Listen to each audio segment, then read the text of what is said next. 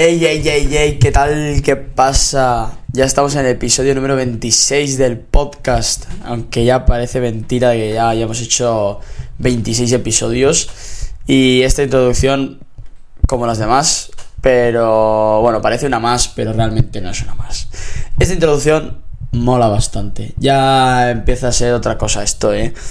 ¿Por qué? Bueno, lo primero, porque ya es oficial la Real Sociedad de DeFi en español, lanzada desde Biblog. Y como ya sabéis, he lanzado un formulario que es como un examen en el que se tiene en cuenta tanto el nivel a la hora de responder las preguntas como el tiempo que se tarda en realizar el formulario. Personalmente, el tiempo eh, me da un poco más igual, pero es para ver pues si has tirado de Google o no, ¿no? al final el que lo sabe lo rellena rápido y el que no lo sabe tiene que echar un vistazo a Google y eso no me mola. Entonces, bueno, de esta forma se seleccionan a los mejores sí o sí. Y si no, pues bueno, no te preocupes porque dentro te vas a dar cuenta del nivel que hay dentro y al final a los que han copiado pues se les expulsará. No pasa nada. Te dejo el formulario en la descripción por si crees que eres un crack también de las DeFi y quieres estar dentro, del, dentro de la sociedad. Para celebrar el lanzamiento, como no, pues me he traído a Tule, más conocido como la mejor estrategia cripto, que también se dedica un montón a DeFi, empezó con todo el boom. Y bueno, ya veréis qué podcast más guapo nos ha quedado, ¿eh? guiño, guiño. Y sin más dilación, ya te dejo con el podcast que sé que lo estás deseando. Un saludo. Bienvenidos al episodio de hoy. Hoy estoy con Tule, más conocido en la comunidad, sobre todo como la mejor estrategia cripto. La verdad que, bueno, pues lo primero, darte las gracias antes de empezar el podcast y bueno, me gustaría que te presentaras un poquitín a, mi comunidad también. ¿Qué tal Andrés? Un placer estar por aquí. No me tienes que dar las gracias. Eh, a mí siempre me gusta interactuar con comunidades de habla hispana que sobre todo se dediquen a, DeFi, que es lo que realmente me gusta y a lo que me dedico. Eh, bueno, eh, como ya dijiste, tengo el canal de YouTube de la mejor estrategia y básicamente mi contenido es analizar no solo estrategias de ingresos pasivos, ya sea haciendo staking, y el farming, lending, también analizamos blockchain sobre todo em, y, y diferentes proyectos cripto que puedan tener potencial. Eh, a partir de ahí, pues sí, yo aplico mis propias estrategias de inversión y es lo que voy enseñando en los vídeos. Bien, la verdad que yo creo que tu canal lo debe de conocer toda mi comunidad seguramente, porque es el mismo tema, solo que lo haces en vídeos y es más conocido, básicamente. Entonces, bueno, pues... Joder, lo primero, sobre todo lo que más se comenta por otras comunidades, que no sé si te lo han preguntado, es si la voz de los vídeos es la voz real. y como se ha podido comprobar, es verdad, tu voz de trance es real. Sí, sí. Eh, a ver, en los vídeos es cierto, recibo comentarios muchas veces de que soy un loquendo o que parezco un robot. Mi voz es la que es. ¿Qué pasa? Que en los vídeos sí que entono un poco más, ¿no? Cuando digo las cosas también hago cortes. Entonces, como es todo tan continuo, eh, sí, puede parecer que no es una voz real, pero bueno, aquí estoy para demostrar que, en efecto sí que es mi voz. Bueno, por lo menos se ve que te ríes y eso, ¿no? Y que, y que no estás modulando sí, sí, no, a ver, no, buen humor tengo, pero en los vídeos, a ver, hablamos de inversiones, entonces, claro, tengo que tener un tono más, más serio, ¿no? De credibilidad. Si, si me estoy riendo, pues, claro. es muy gracioso, tío, es muy gracioso. Y nada, pues cuéntanos un poco. Bueno, me gustaría saber un poco sobre todo, eh, porque siempre comento lo mismo con gente que no, se dedica al trading 100%, porque han, pasado muchos traders. ¿Y cómo es que conoces tú el mundo de DeFi y por qué le ves más potencial que a ser un trader 100% todo el día? Em, bueno, DeFi lo conocí desde que empezó, porque em, de aquellas yo andaba bastante metido en inversiones, siempre me gustaban los ingresos pasivos para invertir. ¿Qué pasa? Que antes de aparecer DeFi, pues la mayoría de inversiones de ingresos pasivos eran Poncis eh, y me los comí casi todos. A partir de ahí fueron saliendo otro tipo de inversiones en la blockchain de Tron y en Ethereum, que fueron así las primeras en tener smart contracts pero sobre todo en Tron esas inversiones también eran Poncis, al final eran smart contracts que, te decían que te daban un rendimiento o, los, típicos, los típicos bots de arbitraje que te decían que arbitraban mercados, pero en verdad no hacían nada de arbitraje. Y, y, bueno, a partir de ahí siempre me gustaba ese tipo de inversiones, ¿no? Es decir, pongo un dinero aquí y trabaja por mí. Eso es siempre lo que más me ha gustado. Entonces, cuando empezó todo con Ethereum, que empezaron a salir, bueno, el DeFi Summer que le llaman, ahí empezaron a salir pues los primeros proyectos DeFi, podríamos decir que Uniswap fue de los primeros, también Balancer, y ahí ya empecé a informarme. Em, ¿Qué pasa? No me metí de lleno por el tema de las comisiones en Ethereum, que para mí eran un poco prohibitivas y no me permitían probarlo como a mí me gustaría, pero sí que estuve muy atento a, a todo lo que iba pasando, alguna pequeña prueba fui haciendo y, luego ya cuando salió la, la Binance Smart Chain, que fue como eh, la posibilidad para todos los inversores de poder hacer esas pruebas, porque las comisiones eran mucho más baratas, ahí ya sí que me metí muy de lleno. Y fue cuando empezó todo un poco el tema de, las estrategias en DeFi. Em, también en Tron eh, hubo una especie de programas de, de incentivos, bueno, para todo el tema del token SAN y todo eso, que era, era DeFi, pero no lo que conocemos hoy en día. Ahí también estuve bastante metido y básicamente empezó ahí. ¿Que ¿Por qué me dedico a esto y no al trading? Pues por varios motivos. Porque por mi tipo de inversión creo que se me da mejor hacer un análisis más fundamental que técnico. Siempre me ha gustado un análisis fundamental. Esto no quita que yo a veces haga trading y que en el pasado me dedicase al trading, pero no profesionalmente. Em, no se me daba bien o, bueno, tenía buenos resultados, también malos, pero a largo plazo no conseguía esos buenos resultados. Em, entonces, nada, eh, a mí me gusta más eso, ser un inversor fundamental y a partir de ahí aplicar mis estrategias. Y en DeFi, si mezclas un poco el fundamental con la experiencia y, y también un poco de análisis técnico, por supuesto, pues se pueden diseñar buenas estrategias, sobre todo de ingresos pasivos, que sí, requieren tu tiempo de investigación y tu tiempo de estar pendiente de la inversión, porque esto no, funciona como la dejas ahí trabajando y te olvidas. Tienes que estar muy atento al proyecto donde lo metes, bueno, a muchas cosas. Pero el trading requiere demasiado tiempo, demasiada dedicación y, y yo prefiero este tipo de inversión antes que el trading. Hablas muy en pasado, sobre todo, porque dices cuando salió la BSC, cuando solo había dos contratos corriendo en todo Ethereum más o menos para ubicarnos en qué fechas empezaste con todo esto, cuándo empezó todo esto. El tema de DeFi. Sí. Em, el tema de DeFi, pues empezó en 2020, si no me equivoco, fue el verano de 2020 cuando fue el DeFi Summer de Ethereum. Hmm. Y luego Binance Smart Chain fue en diciembre de 2020, enero de 2021. Y a partir de ahí ya empezaron a salir muchas redes que ya ahora todos trabajamos, como Polygon, Luego también fueron saliendo Solana, Terra, Avalanche, Phantom. Más o menos. Eh, lo que pasó en... Más o menos cómo, cómo aprendías tú ahí a, moverte, porque todo eso, claro, era reciente y Ethereum apenas lo puedes tocar por las comisiones de aquel, de aquel entonces. Entonces, cuando sale la Binance Smart Chain, ¿cómo, ¿cómo te mueves? A ver, porque ya tenía cierta experiencia de hacer esas pequeñas pruebas en Ethereum y en Tron. Más o menos ahí ya aprendí cómo funcionaba el yield farming y, ahí ya empecé a aplicar mis estrategias. ¿no? Entonces, más o menos lo que es, bueno, también hubo una red que salió ahí que fue como una especie de capa 2 de Ethereum que permitía transacciones muy baratas, fue eh, XDAI, que ahora creo que se llama Gnosis, si no me equivoco. Y esa fue la primera que nos permitió aplicar eh, estrategias con comisiones muy baratas. De hecho, entré a, a, XDAI al principio y ahí ya estuve haciendo pruebas de yield farming. Y claro, cuando salió Binance Smart Chain ya tenía ese bagaje, ¿no? Ya sabía cómo funcionaba todo y me aproveché porque fue todo el boom de Cake, de BNB, y eso fue una auténtica locura. Y a partir de ahí, pues claro, ya empezaron a salir muchos más proyectos, otras redes, y fue como empezó todo. Así ya, poco a poco, a base de prueba y error, pues fui cada vez teniendo más experiencia y cada vez aplicando mejores estrategias. Y, por supuesto, ayudó todo el bull run de esa, de esa época. No solo conseguíamos una rentabilidad enorme, sino que las monedas que utilizábamos, pues subieron muchísimo. Claro, sí, aprovechando. Y el tema de.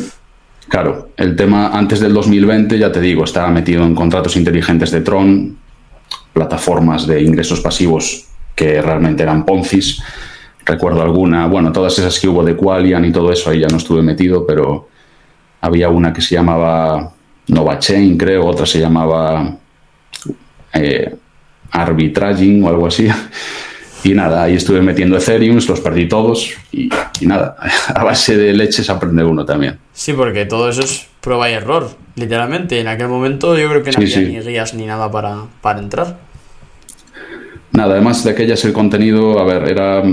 por eso empecé el canal de YouTube también, porque el contenido que había era muy malo, desde mi punto de vista. Me fié de algunos, me dejé llevar, perdí. Y luego seguí informándome y vi que había mucho aprovechado ¿no? en este mundillo. Y por eso decidí crear el canal. De hecho, los primeros vídeos los tengo borrados, pero mis primeros vídeos en el canal eran sobre avisando de ese tipo de estafas que había de contratos, bueno, de contratos de, de Poncis avisaba de los tipos de Poncis que había. Sí, avisaba de todas esas plataformas que eran Poncis y que en YouTube, pues ya te imaginas, estaba lleno de youtubers porque había referidos. Claro. Y claro, eh, de primeras pensabas que era algo legítimo, pero no. Y así empezó mi canal, un poco para alertar de, esos problemas que había y, luego ya pues sí. empezó como un hobby, fue a más y, ahora ya mm. es a lo que me dedico. Lo típico, ¿no? De sale PinguSwap y tú sacas un vídeo diciendo, oye, PinguSwap es una estafa y lo está promocionando en, los canales más top, pues porque les pagan. No entres en PinguSwap. Sí, de aquellas, de aquellas no creo que les pagasen, era más que todas tenían referidos. El típico Ponzi con referidos. Entonces, claro, ya solo con las comisiones de referido les compensaba promocionar y hablar bien de esas plataformas. Ah. Que al final un Ponzi, pues mira, si sabes dónde te estás metiendo, bien. O sea, pero claro, si, si te lo esconden y en verdad es un Ponzi puro y duro de con el dinero que tú metes eh, pago al anterior, pues claro. Y yo, a ver, lo intuía que algo no cuadraba porque yo buscaba las operaciones del supuesto bot, te las mostraban, pero claro, eran transacciones que podía poner cualquiera en un Excel, ¿no? Y bueno, querías creértelo, confiabas, veías una oportunidad de generar una rentabilidad, pero al final, evidentemente, todo eso colapsó. Yo creo que DeFi fue un gran avance para evitar todo eso, ¿no? Porque antes en cripto estaba lleno de ese tipo de, estafas y plataformas y no era sano. Ahora con DeFi hay, por supuesto que hay estafas, muchas, pero creo que se ha generado una economía y unas finanzas que pueden ser sostenibles. No todas, evidentemente, pero se puede generar un rendimiento real, sin necesidad de que todo sea una estafa. Es, es a lo que voy. Desde tu punto de vista, más o menos, un rendimiento real, ¿De qué porcentaje estamos hablando? Porque cuando alguien eh, oye de DeFi dice, oh, mil por ciento de rendimientos para mis cake en dos días.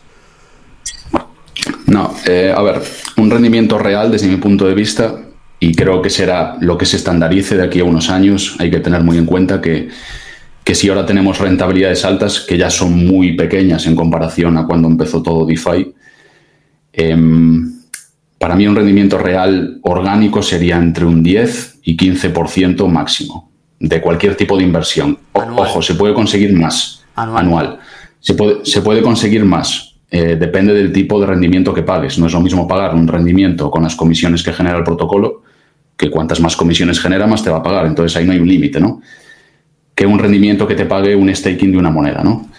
Eh, un staking de alguna moneda, pues estamos viendo, a ver, hay muchos tipos de stakings y de rendimientos. Evidentemente, un 1000% no es sostenible.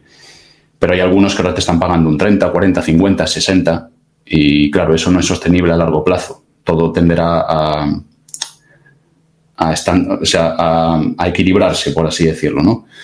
Eh, yo creo que estamos en una época de aprovechar. Ya estuvimos en una época en la que se aprovechó muy bien, porque yo creo que de aquí a unos años, si en verdad hay una ligera adopción de DeFi, no creo que se llegue a una adopción total, eso es una utopía ahora mismo, pero dentro de unos años tendremos que acostumbrarnos a rendimientos no, no bajos, porque si los comparas con el sistema tradicional son altos, pero para ser DeFi, con el riesgo que conlleva meterte en DeFi y bueno, operar con contratos inteligentes y todo eso, pues van a ser rendimientos bajos, por así decirlo, y hay que acostumbrarse, no va a quedar otra. Evidentemente, eh, un rendimiento del 1000, eso no, no se sostiene por ningún lado. Eh, pero bueno, si juegas bien tus cartas y sabes lo que estás haciendo y te puedes aprovechar y sacar un rendimiento, pues perfecto. Aquí al final esto ya lo dije alguna vez, es una jungla y cada uno tiene que mirar por lo suyo. Evidentemente sin hacer malas prácticas ni aprovecharse de nadie, pero oye, si tienes una oportunidad delante de ti, ¿por qué no la vas a aprovechar? Claro, lo bueno que has comentado de las comisiones es que antes, para generar dinero, todos utilizaban los referidos para generar comisiones, pero explica ahora un poquitín la diferencia por qué ahora las comisiones sí que son rentables y no es Ponzi. Porque aquí es donde a la gente le choca todavía un poquitín en la cabeza.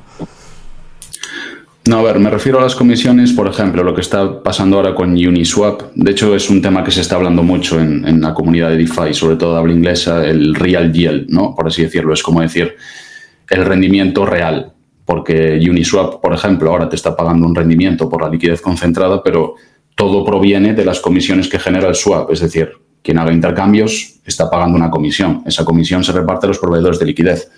Entonces no te están pagando con un token inflado que necesita de demanda del token para que te pueda seguir pagando ese rendimiento. Entonces, claro, el real yield es como decir, mira, este protocolo DeFi genera comisiones por el propio uso del protocolo y esas comisiones se las reparte o a los proveedores de liquidez o a los que hagan staking de su token o, bueno, quien esté eh, interactuando con el proyecto. ¿no? Entonces es como una forma de conseguir una rentabilidad orgánica. Eh, lo que en el mundo tradicional financiero se lo llevaría un banco, te lo estás llevando tú por participar en eso, ¿no? Por así decirlo. Antes las comisiones, claro, si, es un Ponzi, las comisiones vienen del siguiente que entra. Y, eso no tiene más, o sea, no tiene más. Y luego el tema de DeFi al principio, cuando se pagaban pues esas rentabilidades con Cake o lo que fuese, pues sí. Em, eran rentabilidades muy infladas, pero es que también había demanda, ¿no? Entonces, si hay demanda de un token, y, se sustenta en esa rentabilidad, pues oye, quien haya entrado a tiempo y se aproveche de la rentabilidad, perfecto. Es que al final eso funciona así. No es ni, eso no, es un Ponzi. Mucha gente dice, es que Cake era un Ponzi, como cualquier otro DeFi de ahora, ¿no? Pero, vamos a ver, e, ese tema es un poco controvertido, porque al final Ponzi es todo en la economía, si nos ponemos así. Cualquier cosa es un Ponzi. Un banco es un Ponzi, el, el sistema de pensiones español es un Ponzi Bitcoin es un Ponzi.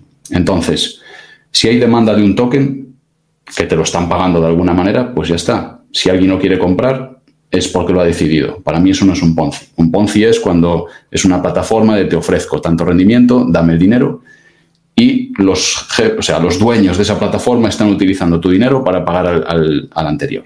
Eso es un Ponzi puro y duro.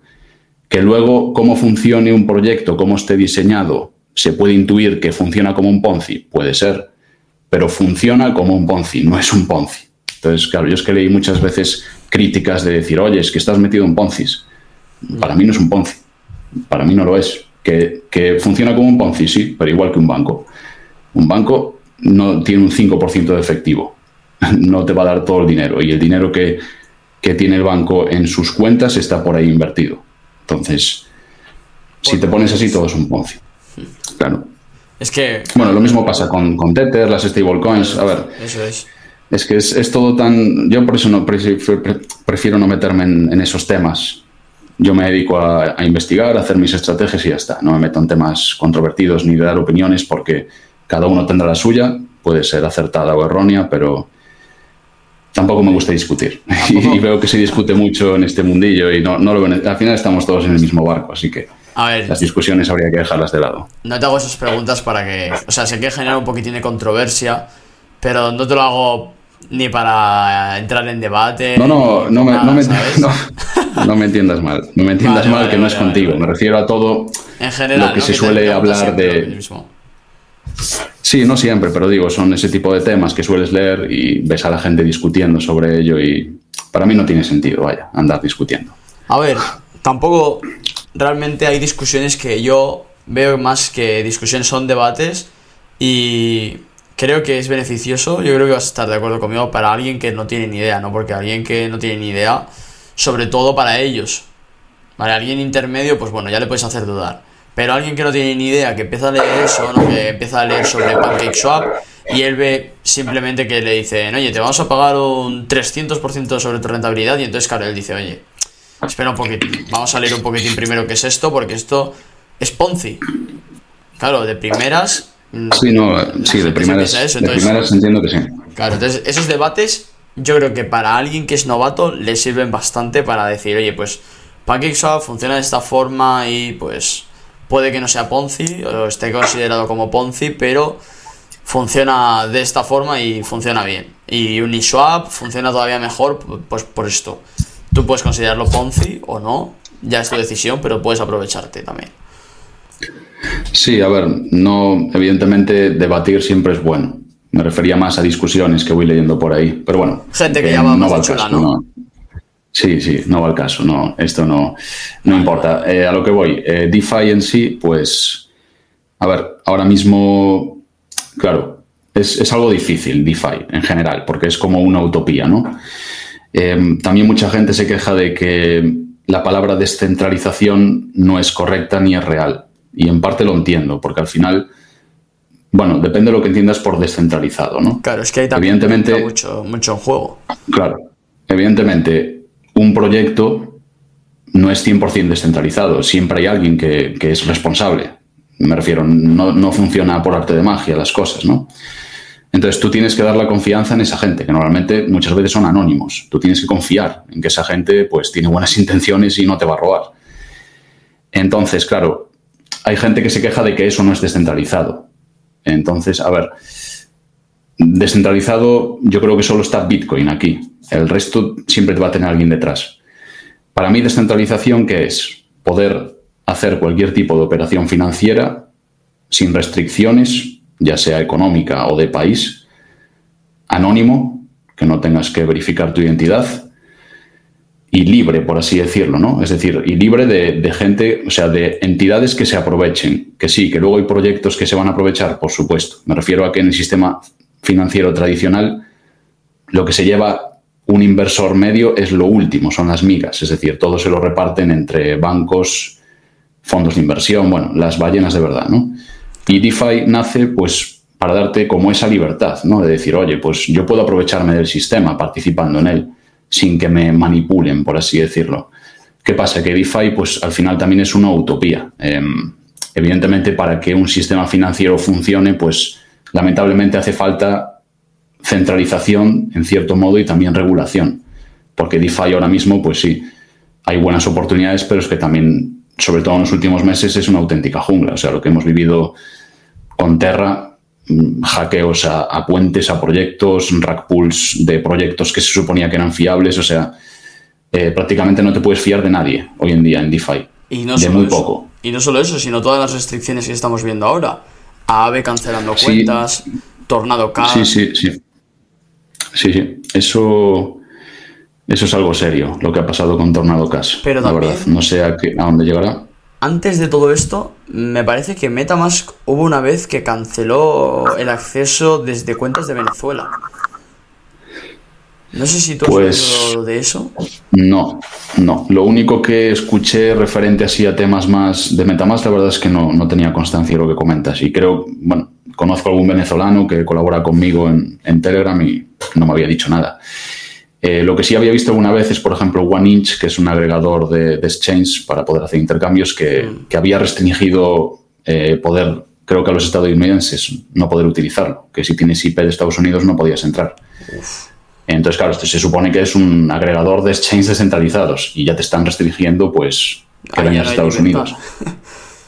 No, no hay libertad. Por eso te digo que al, al, final eso tampoco me parece mal del todo, ojo. Porque si queremos una adopción de verdad, lamentablemente hace falta una centralización y regulación, porque la mayoría de inversores, de gente, no va a utilizar DeFi en tal y como está ahora, por mucho que evolucionemos. La gente quiere seguridad, no.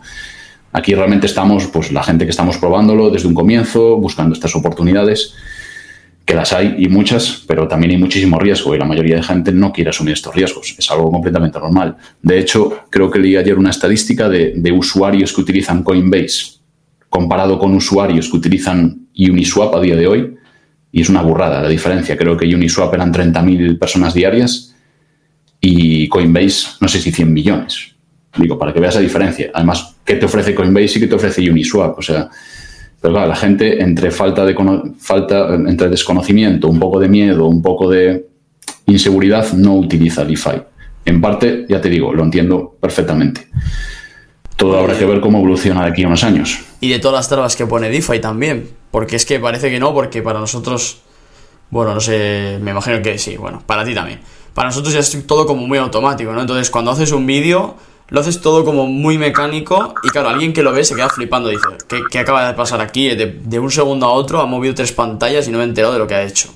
Un poco lo que me comentaban era que la accesibilidad, ¿no? La facilidad de poder enviar fondos, eh, tener que tenerlos en la wallet, tener que importar el toque para que se vean en la wallet, poder tradearlos en un DEX, elegir bien el DEX, la seguridad. Sí, a ver, evidentemente es algo muy complicado, incluso a mí a veces. Eh, no es que me cueste, pero hay veces que se me tengo que mover de un sitio a otro y me vuelvo un poco loco buscando las opciones, cómo hacerlo bien. Hay que tener muchísimas cosas en cuenta.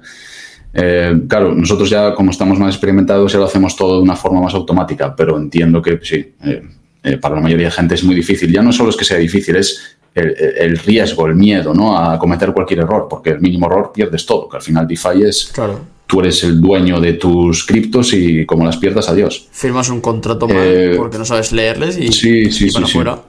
Sí, no, hay mil cosas a tener en cuenta y un mínimo error el simple envío de, tokens a una red que no es la correcta, que es un error muy habitual, y ya perdiste pues todo lo que estás enviando. Por eso también, a ver, no, no, hay, no soy muy repetitivo, pero siempre intento hacer hincapié en todos esos detallitos, ¿no? Tengo vídeos exclusivos hablando de esas cosas y en mitad de los vídeos pues siempre voy, oye, cuidado con esto, cuidado con lo otro, pero claro, al final son tantas cosas que o estás 10 minutos en todos los vídeos repitiéndolo o o es imposible. lamentablemente, pues sí, me llegan mensajes de gente que no es que le hayan estafado, pero por un simple error ha perdido, ha perdido suscriptos. Y a ver, es que esto es, es, muy nuevo todo y en parte es normal, ¿no? Que, sea de primeras complicado. Yo creo que es normal. Eh, igual dentro de 5 o 10 años miramos para atrás y nos reímos de, lo que hacíamos, ¿no? De, de, oye, ¿qué hacía yo con una cartera de un zorrito y entrando en esta página con, un, con una torta? Y un, y un conejo, ¿no? Pero oye, estamos, es así, digo, estamos empezando y es así. Eh, los, los primeros, posiblemente, si juegan bien sus cartas, podrán ganar mucho, pero también, por supuesto, que estamos expuestos a, a muchísimos riesgos. Si, si, fuese fácil, pues todo el mundo sería rico, evidentemente. ¿Consideras que todavía DeFi está por explotar y se puede sacar tajada para alguien nuevo que diga, me voy a meter a DeFi a ver qué es esto? Hombre, explotar, yo ahora mismo creo que no. Eh, ya explotó el año pasado y hace dos. ¿Qué pasa? Que si hay un bull run de todas las criptos, sí, em, evidentemente explotará. Pero volver a esa etapa de saltar de un sitio a otro, buscando que me paguen aquí un 200, allí un 300, yo creo que eso se ha terminado. Y si vuelve esa pequeña escala, porque todo eso ya, pasó y ahora hay que evolucionar, por así decirlo. Hay que buscar esos proyectos que, paguen orgánicamente y siempre van a salir nuevos proyectos, nuevas blockchains que se pueden aprovechar, pero yo creo que DeFi tiene que centrarse más en ser algo más seguro y sostenible que no tanto el querer enriquecerse rápido. Eh, yo creo que debería centrarse en eso y, creo que es a lo que va a ir de aquí a unos años. Se habló mucho también de DeFi 2.0, también tuvo un pequeño rally alcista ese DeFi 2.0. ¿Tú por dónde crees que está la, la evolución de DeFi a que todo sea un poquitín más orgánico o mejor? Bueno, sobre DeFi 2.0 yo estuve bastante metido, bueno, bastante metido no porque tampoco es que invirtiese muy fuerte, sí que hice tutoriales del concepto que en principio era novedoso, ¿no? Siempre con pies de plomo, lo dejaba bien claro que yo iba a invertir muy poco hasta que no viese el verdadero resultado, porque sí, de primeras unos APIs tan elevados manejando ellos a liquidez, pues oye, tenía bastantes lagunas, pero a lo mejor salía bien, no salió bien. Hay algún, hay algún DeFi 2.0 que sea que ha evolucionado, ha cambiado un poco la manera de trabajar y ahora está dando buenos resultados. Si no me equivoco, uno de ellos es eh, Umami Finance, creo. No sé si trabaja en Ethereum o en, Arbitrum. Era una DeFi 2.0 que ahora ha cambiado un poco el mecanismo, han seguido sacando productos nuevos y ahora es un proyecto que está dando muy buenos resultados.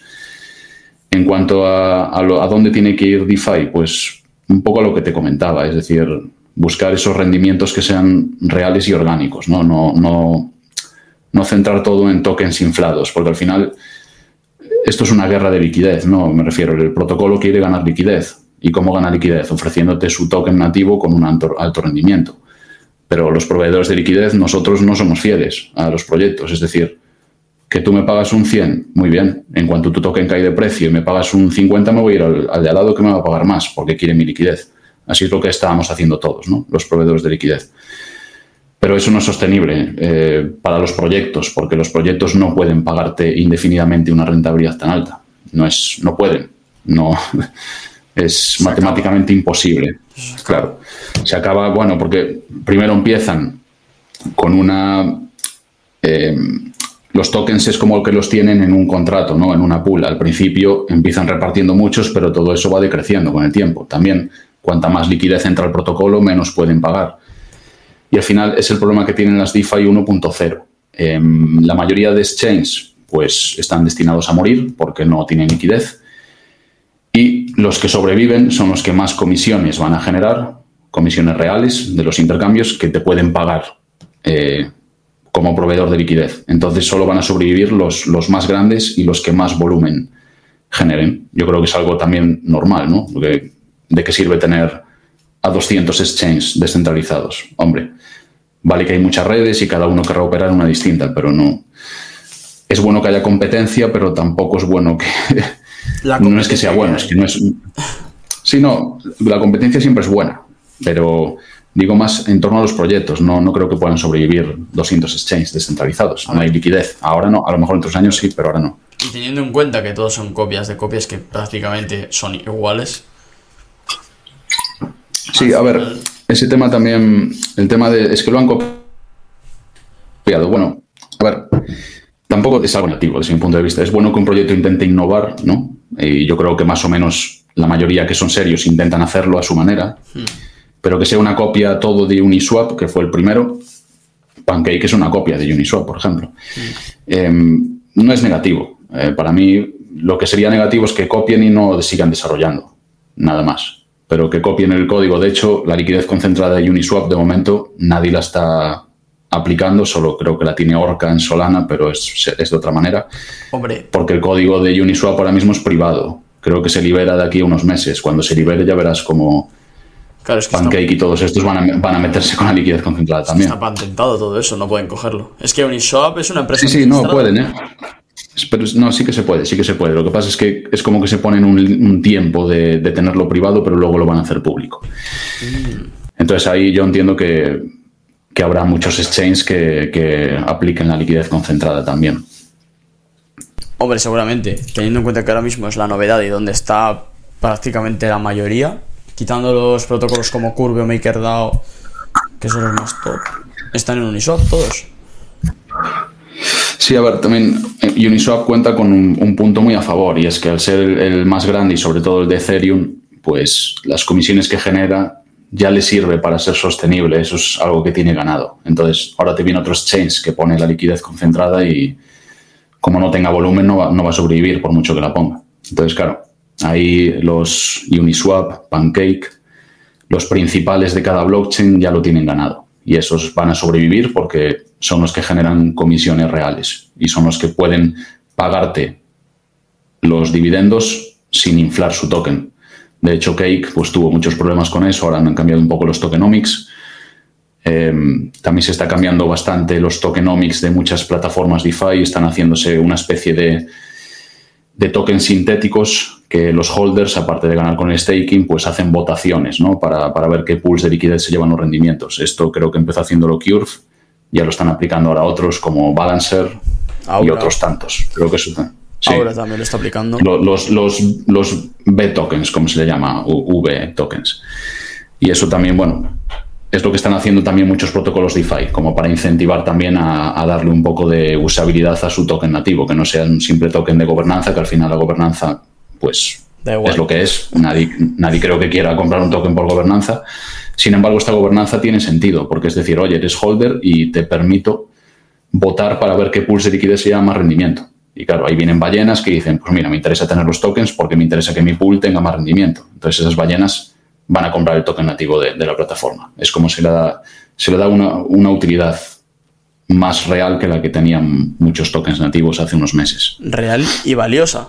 Porque. Sí, valioso, por supuesto. Que te pide más recompensas en tu pool que nada del resto porque a ti te interesa. Entonces, hombre, Lo primero ya, el DEX tiene que incentivarte a entrar. Porque si ya no te incentiva a entrar, ya ese funcionamiento no te va a servir. Claro, necesitas que la gente tenga demanda de entrar en tu DEX para que alguien tenga que decir, oye, pues mira, quiero que todas las recompensas vayan hacia mí. Porque si se están distribuyendo a nadie... Sí. Sí, a ver, el problema de eso es que luego entran ya no solo ballenas, entran proyectos que, que se dedican a, a jugar con esos tokens, ¿no? Por ejemplo, en Curve tenemos a Convex Finance, que es lo que hace básicamente. Eh, pero bueno, no creo que sea nada negativo para el inversor retail que somos nosotros. Simplemente hay que ir buscando las tendencias, ver dónde se va moviendo todo y aprovechar los rendimientos que haya. Lo que hagan las ballenas, pues oye, mientras no nos afecte negativamente no pasa nada. Tú ahora mismo te estás centrando mucho en el ecosistema de Atom, ¿no? De, bueno, de Cosmos. Sí, eh, bueno, llevo centrado en él ya bastante tiempo. Em, ¿Qué pasa? Eh, claro, con lo que pasó con el beer market más lo que pasó con Terra, que arrastró también a todo Cosmos, porque en Cosmos la moneda estable que se utilizaba era UST en la mayoría de protocolos y eso fue un golpe enorme. Y la mayoría de tutoriales Entonces, están claro. puestos con Anchor, con UST, con Luna y todavía tienen que cambiar todos los manuales. Mm, ¿Te refieres a Cosmos? Sí, me refiero, hay muchos proyectos dentro de Cosmos que si te fijas dentro de tutoriales o manuales que tienen dentro de su propia blockchain para explicar lo- eh, su funcionamiento, utilizan de ejemplo la moneda UST, la moneda de Luna, el proyecto de Anchor. No sé si te has fijado. Pues no, la verdad que no. No, mira, por Eh, ejemplo, el de Kujira, ¿sabes cuál es Kujira? Sí, pues que Kujira, Kujira trabajaba en Terra, o sea, vienen de allí. Claro. Entonces, a lo mejor ese es, el, ese es el motivo por el que quieren comentar un poco lo que pasó en Terra para, como diciendo, mm, por nuestra parte, pues eh, no va a suceder lo mismo, ¿no? Por- Es porque van a sacar su moneda estable también ahora. No, que- entiendo que sí, porque, porque viene de Terra. Claro, bueno, me refiero a que sus manuales enteros todavía no les han cambiado, o sea, siguen estando con esos ejemplos. Vale, a ver, yo creo que es por- porque ahora está- aún se están desarrollando. De hecho, sobre Kujira hablé varias veces en el último mes. Creo que es un, un proyecto que está haciendo las cosas bien y, y creo que va a tener bastante que decir de aquí a un, a un tiempo. Entiendo que como están ahora desarrollando todo y moviéndose a Cosmos, pues entiendo que habrá muchos documentos que han cogido de los que tenían de Terra y, y por eso Claro, tendrán que Están cambiarlos. ahí, Vale, pero vale, vale, sí, error Pero nada. Cosmos, sí, lo que comentabas de Cosmos, eh, sí, eh, llevo mucho tiempo, mucho tiempo no, a ver, llevo desde el año pasado más o menos, en, empecé a hablar de Osmosis cuando salió, pero no, que fue el verano pasado, en 2021, pero empecé a hablar más, más en serio en noviembre de 2021, porque empecé a informarme un poco más de, lo que era Cosmos, lo, que es la blockchain, el IBC que tienen, también el SDK, o sea, tienen no voy a ponerme muy técnico ahora, pero creo que es como proyecto cripto de lo mejor que hay. Y lo digo sinceramente, me refiero, evidentemente no colaboro con Cosmos, ni me pagan ningún proyecto, nada. Simplemente me gusta, creo que además tiene una comunidad muy sana de gente, es decir, cada vez que invierto en algún proyecto entro a las comunidades, ya sea Discord, eh, Telegram, y la de Cosmos me parece de las más serias, ¿no? de, inversores serios, por así decirlo. Y no solo eso, es la interoperabilidad, que también no hablamos de ella, pero en DeFi creo que es algo necesario, lo que ofrecen Polkadot y Cosmos, es decir, poder moverte de un sitio a otro sin andar con bridges, sin andar con tokens sintéticos, sin marearte, básicamente. Es decir, tú tienes una wallet, dentro de tu misma wallet tienes varias, varias blockchains y te vas moviendo de una a otra, moviendo los tokens de forma sencilla. Eh, creo que eso es el futuro. Opinión de Polkadot versus Cosmos. Bueno, creo que es un tema que se suele discutir y yo no veo, yo no veo una rivalidad realmente. Los dos me parecen dos proyectazos. Ahora mismo, en el punto actual, me gusta más Cosmos em, porque tienen bastante más usabilidad en el momento actual. Y, y usé las dos redes, Polkadot lo usé bastante, pero Polkadot es cierto que tiene gente muy influyente detrás y mucho desarrollo, pero de momento mm, Poco es todo un poco caótico. Poco un poco caótico desde mi punto de vista. Sí, además de que tiene poco, es decir, los proyectos que han salido, Akala, Moonbeam, creo que fue el que más se acercó a lo que estamos acostumbrados porque sacó la red EVM, Sí. pero Akala, sin hablar ya lo que pasó con su moneda estable hace unos días, es que no, no hay mucho ahí donde rascar. Y Astar también salo- se lanzó su red, pero Fracaso. yo creo que les afectó demasiado el... No, fracaso El- tampoco, el porque... market. Sí, eso. Yo creo que les afectó demasiado el beer market mm. y también que hubo demasiado hype con las parachains. Hubo demasiado hype, yo me lo comí también, por supuesto, lo reconozco. ¿Quién no? ¿Esto quiere decir que son malos proyectos? Yo creo que no. Simplemente que necesitan tiempo y que tuvieron mala suerte con el beer market. Dicho esto, comparando Cosmos con Polkadot, cada una tiene diferencias, ¿no? Podríamos decir que Polkadot, la red, puede que sea más segura que, que la de Cosmos, por cómo está diseñada, pero en cuanto a usabilidad, en cuanto a user friendly para la gente, en cuanto a proyectos que puedan lanzar su propia red, porque ahora mismo un proyecto si quiere puede lanzarse en Cosmos en poco tiempo, y de hecho lo están haciendo. Kujira, que lo comentaste, es uno de ellos, pero ojo, eh, DYDX, que es el exchange descentralizado de, de perpetuos de trading con apalancamiento más grande de Ethereum, que mueve, bueno, millones al día, se va a mover a Cosmos. Es decir, va a abandonar Ethereum, va a dejar de ser un proyecto, va a abandonar Ethereum, va a dejar de ser un proyecto que trabaja en la red de Ethereum para pasar a ser una blockchain en Cosmos. Porque Cosmos lo que te permite es que tú seas una blockchain, no un proyecto, ¿no? Y además que estés interconectada con el resto de blockchains de Cosmos. Claro. Y DYDX lo está haciendo ahora. De hecho, yo creo que en poco tiempo ya lo van a tener operativo. O sea, se llama, se llama Cosmos. Y creo que esto puede crear un precedente. Es decir, que muchos proyectos digan, oye, pues mira, sí, no quiero ser un simple proyecto DeFi, quiero ser una blockchain con mi propio token, mis propias transacciones y manejarlo yo. Pues yo creo que Cosmos te da esa posibilidad. ¿Qué pasa con Polkadot? Que para poder salir en la parachain y estar operativo requiere mucho más que lo que te que Cosmos, ¿no? Cosmos tiene un lenguaje eh, que te permite en poco tiempo tener tu blockchain operativa y tener los validadores operativos. Polkadot, de momento, me parece que eso lo tiene bastante complicado y por eso creo que van tan lentos. A largo plazo, pues oye, quizás cambie mi opinión de aquí a unos años, pero para mí de momento me gusta más Cosmos, ¿no? Pero para mí no es una rivalidad. No digo que una sea mejor que la otra. A mí ahora mismo es la que más me gusta entre las dos. Eso no quita que Polkadot me siga pareciendo un, proyecto con futuro, que de momento, pues entre la mala suerte y entre que no di los resultados esperados, pues claro, a mí me, me decepciona un poco, por así decirlo. Pero vaya, que mis Polkadot que tengo ahí, pues no me importa, los tengo a largo plazo y, ya está. Los Hombre, ya sabíamos lo que iba a pasar con ellos. más alto, reconozco, estoy en pérdidas en Polkadot. Sí, no esperaba una caída tan fuerte, o, incluso esperaba que las parachains me diesen un mejor rendimiento, la verdad. Eso yo creo que es lo que esperábamos todos. No ha sido. Claro, porque en, Kusama lo habían dado. Entonces decíamos, oye, si, si Kusama lo dio, Polkadot tiene que dar más. Es que, y no, pero pues no, eh, no, no, pasó eso. Y bueno, pues oye, hay inversiones que salen mejor y peor, ya está. Simplemente eh, diversificar, como siempre digo. Si sale mal, pues salió mal. ¿Qué pasa? Que Polkadot también hay que ser pacientes. Es decir, es un proyecto que viene de muchos años de desarrollo y yo ahora creo que están un poquito en, pañales, por así decirlo, todo. Entonces, démosle tiempo, démosle tiempo y a ver qué pasa. Oye, Tulio, como última pregunta del podcast, que la verdad que se me ha hecho bastante rápido. Siempre lo digo, pero es que, joder. En serio que llevamos 40 minutos, 40 minutos y, no lo parece. Como última pregunta ya para finalizar, Em, ¿En qué tienes ahora mismo el ojo puesto? Uf, pues en muchas cosas, si te soy sincero. Eh, Me lo he imaginado.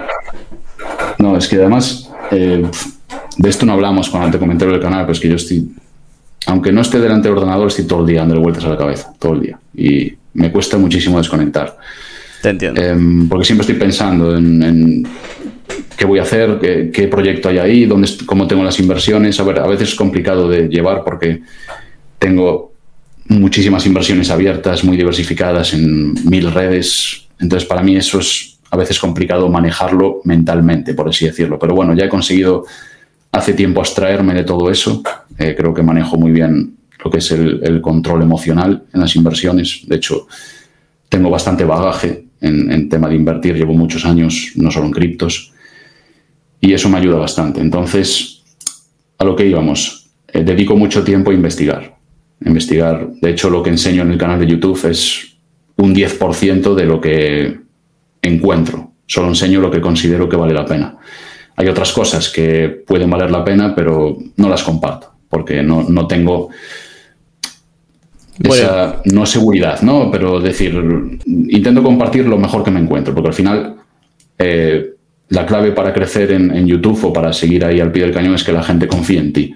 ¿Y cómo confían en ti? Pues si ven que das buenos consejos, o bueno, el tema de no doy consejos de inversión, todo eso ya me canso un poco, ya de hecho llevo yo creo que un año sin decirnos los vídeos, porque creo que aquí todos somos mayorcitos, sabemos dónde estamos y, yo te enseño lo que hago y tú eres libre de hacerlo. Entonces, em, si ven que das buenos consejos, si ven que eres honesto y si ven que además em, consigues anticiparte a esas oportunidades, la gente va a confiar en ti y al final es, el único, la única manera de mantener una comunidad fiel. Y, estoy contento porque considero que, que, tengo una comunidad muy, muy buena y muy fiel que de hecho la mayoría de gente que me sigue viendo ahora es la gente que ya estaba en el bull run.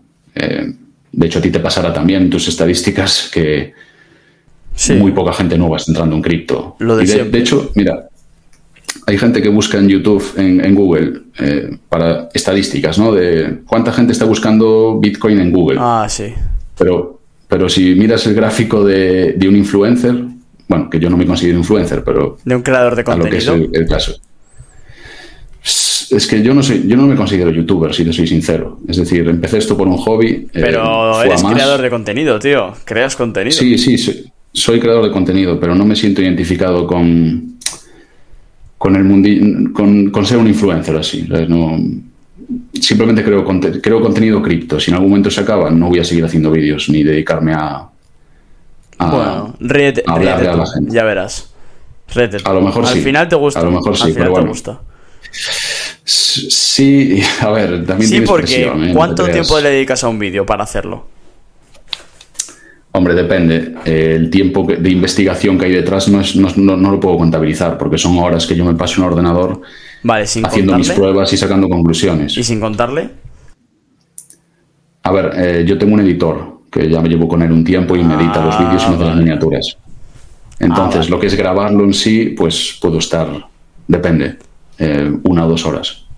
Bueno, para grabar un vídeo de, de 20 minutos. Eh, pero ya es una hora que le dedicas de tu tiempo. Eh, que antes seguro que dirías que no se lo dedicarías nunca. Y ahora, mira, entre una hora o dos.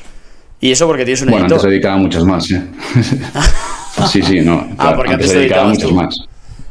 Claro, antes grababa, editaba, hacía la mini, te lo subía a YouTube. Claro, eso, a ver, al final, a medida que fui creciendo, lo vi necesario, porque todo eso que tiempo que perdía en editar pensar la mini, hacerla, subirlo, son horas que pierdo de, poder investigar otras cosas, ¿no? Entonces es tiempo que gano para seguir trabajando en lo que de verdad se me da bien, que es investigar y aplicar tal, no editar un vídeo. Entonces eso para mí fue necesario en un momento. Y, nada, me comentabas que en donde estoy ahora centrado, pues te podría decir muchas cosas, pero... Venga, dispara. Iré, iré, iré, mostrándolas en los vídeos porque tampoco quiero lanzar pronósticos y, luego que sean un desastre. Tengo una pregunta. ¿Conoces Aptos, la nueva blockchain? Sí, a ver, te lo podía comentar. Conozco a Aptos y a Sui. De hecho, eh, llevo ya un tiempo investigándolas y tengo pensado hacer un vídeo sobre ellas dos. Muy bien. Lo que pasa es que estoy esperando, estoy esperando un, poco a ver si hay noticias ya de cuándo van a lanzar los tokens para dar una noticia un poco más, que no sea simplemente, bueno, estas dos blockchains y os esperáis. Sí que es cierto que ahora mismo sé que hay testnets, que a lo mejor te llevas un iDrop, pero sí, son dos redes que pretendo hacer un vídeo y cuando salgan seguramente las trataré. Creo que ahora mismo hay demasiada competencia, pero claro, viniendo de donde vienen y, con los inversores que tienen detrás, lo lógico es que vaya bien. También mucho ojo, con todos esos inversores que hay detrás, pues te van a dumpear los tokens a ti. Entonces hay que tener mucho cuidado con eso. Te digo una cosa, si quieres ganar 500 aptos para tu nuevo vídeo, mañana 19 de agosto empieza la red de prueba incentivada. Sí, pero creo que tienes que crear un nodo, ¿no? O por lo que me informe hay que hacer un nodo. tengo que empezar a verlo.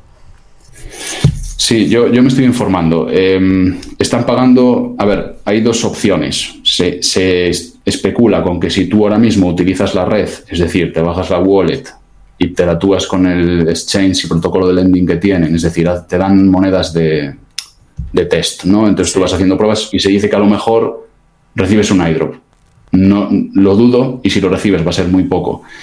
Pero luego sí que hay un programa que es de hacer actividades Y creo que eso de 500 aptos es por crear un nodo, Mm, que no creo que tenga mucho, me refiero, con ver un tutorial se puede hacer fácilmente y contratar un servidor, pero yo no tengo tiempo ahora para meterme en eso y para ganar 500 monedas que al final no sé cuánto van a valer. pero sí que tienes un nodo. Para hacer un vídeo a la gente. vemos, ¿no?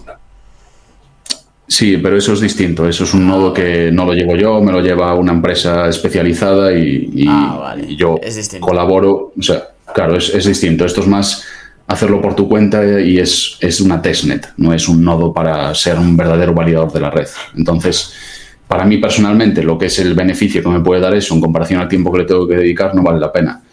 A lo mejor, si fuese sencillo para enseñarle a la gente en un vídeo, pues me lo planteé, porque puede ser que a muchos le interesen y al final el contenido me gusta subirlo sobre todo pues que interese, ¿no? Es decir, bueno, como a todos, evidentemente, pero si encuentro algo así distinto que veo que puede interesar a la gente, pues es cuando me lanzo a, a hacer el vídeo.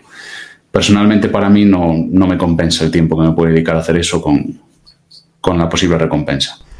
Pues nada, Pero sí, las tenía en el radar a, la- las tenía en el radar a las dos y creo que de aquí a un tiempo, a 2022 finales y 23, pueden dar mucho que hablar esas dos. Bueno, ya veremos, lo dejamos todo en manos del tiempo. Así que, pues nada, Sí. tío. Oye, muchas gracias por pasarte, ¿eh? de verdad. Eres un auténtico crack. Nada, gracias a ti, hombre. Así Muchas que, gracias. bueno, no lo has dicho en el, en el podcast, pero ya lo digo yo. Es su primer podcast y yo estoy muy agradecido de que Sí. el podcast de Biblog sea el primero en traer a Tole, a la mejor estrategia de cripto aquí, tío. Es que eres un crack. Directamente. Bueno, un placer, un placer. Muchas gracias por tus palabras. Nada, hombre, ya nos vemos por ahí, ¿vale? Muy bien. Muchas Venga, gracias, tío. un abrazo Un y, gracias a todos los, los que estén aquí escuchando el- el podcast.